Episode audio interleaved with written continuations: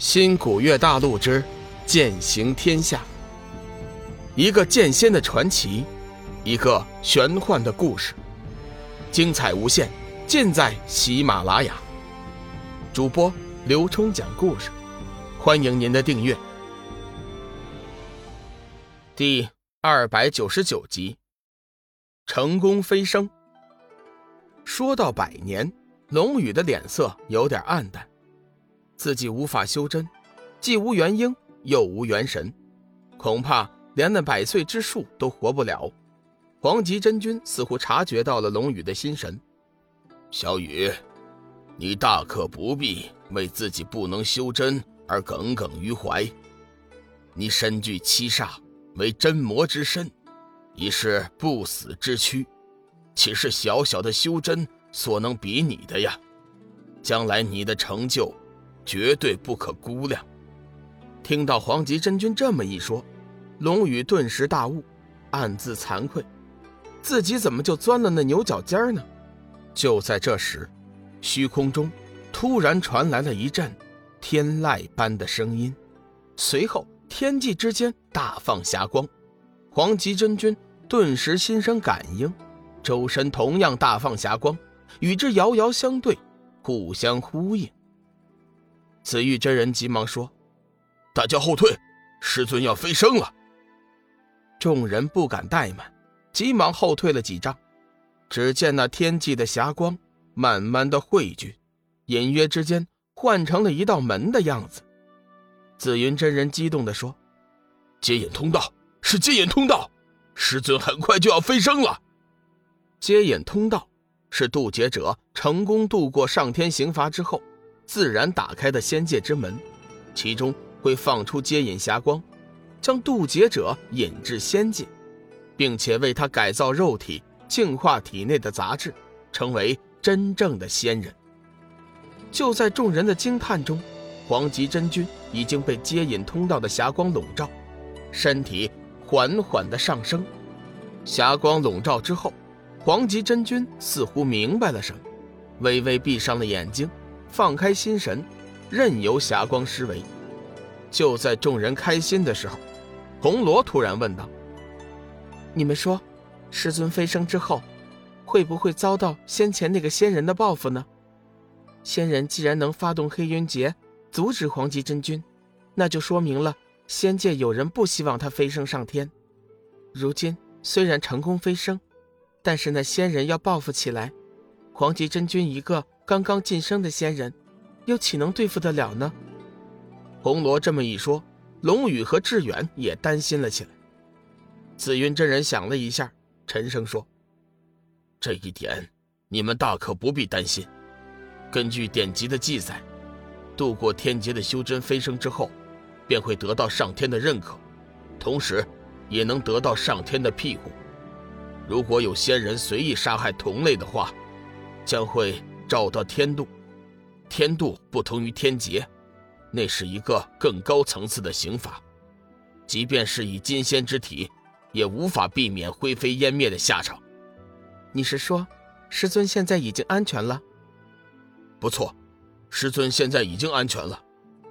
事情到了这会儿，紫云真人已经想清楚了原委。先前那黑云劫是仙人利用接引通道打开的时间差来劫杀黄极真君。如今时辰已到，仙人归位，即便他们有一万个不愿意，也是无可奈何的。黄极真君在接引霞光的牵引下，身体越升越高，时间不大，已经站在了那道霞光大放的接引通道门口。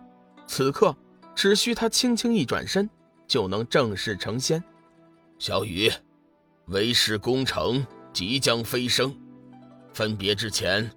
我有几句话想要告诉你：其一，你不要在意自己的身份，不要在意别人怎么去看你，你只要知道，你就是你自己，你就是龙宇就行了。其二，小玉的事情你不要着急，我料想天涯海阁的散仙不会对小玉做出什么坏事，我希望。等你有了足够扫平散仙的能力时，再进去不迟。其三，等你以后见到了玉皇真人，也就是你师尊玄冥子，帮我带一句话给他，说我在仙界等着他。停了一下，黄极真君又对紫云真人交代：“紫云，我飞升之后，你和红罗需勤加修炼，尽快的提升修为。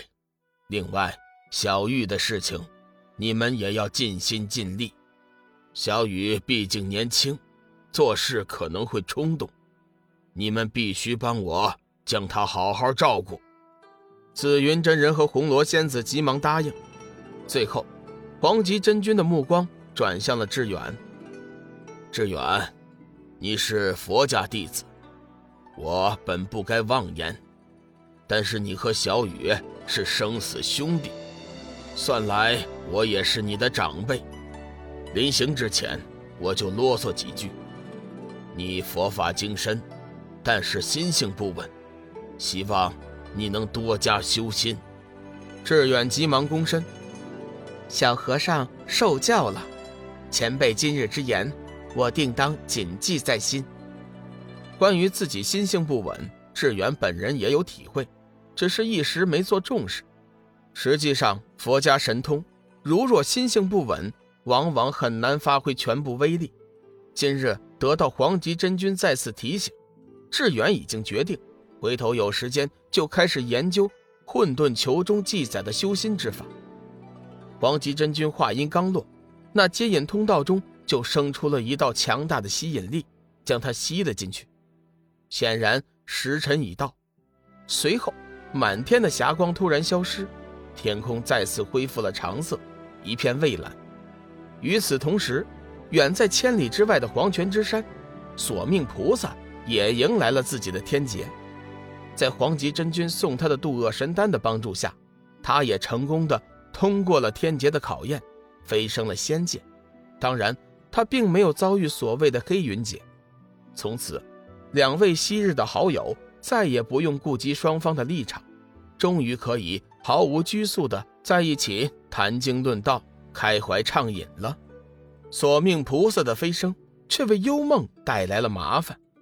没有了太上护法的护持，幽梦失去了以往的自由自在、随心所欲的日子。昊天鬼圣也不知打的是什么主意，竟然将幽梦软禁了起来，说什么也不让他去找龙宇，并且还封住了幽梦的真元，叫他想自杀都没有办法。黄极圣境，紫云真人看了一眼龙宇，问道：“小雨，你有什么打算？不如先留下来修炼一段时间，回头我们一起去天涯海阁。”龙宇摇了摇头：“我想我一刻也不能再等了，我想即刻出发。”红罗仙子急忙说：“对，想起小玉一个人孤零零的在天涯海阁受苦，我心里就难受。我们现在就走。”师嫂不必着急，你和师兄暂时先不用出手，容我和志远先去探探路，看看情况。天涯海阁全是散仙一流的人物，你们也去的话，危险会大一点。本集已经播讲完毕，感谢您的收听，下集精彩继续。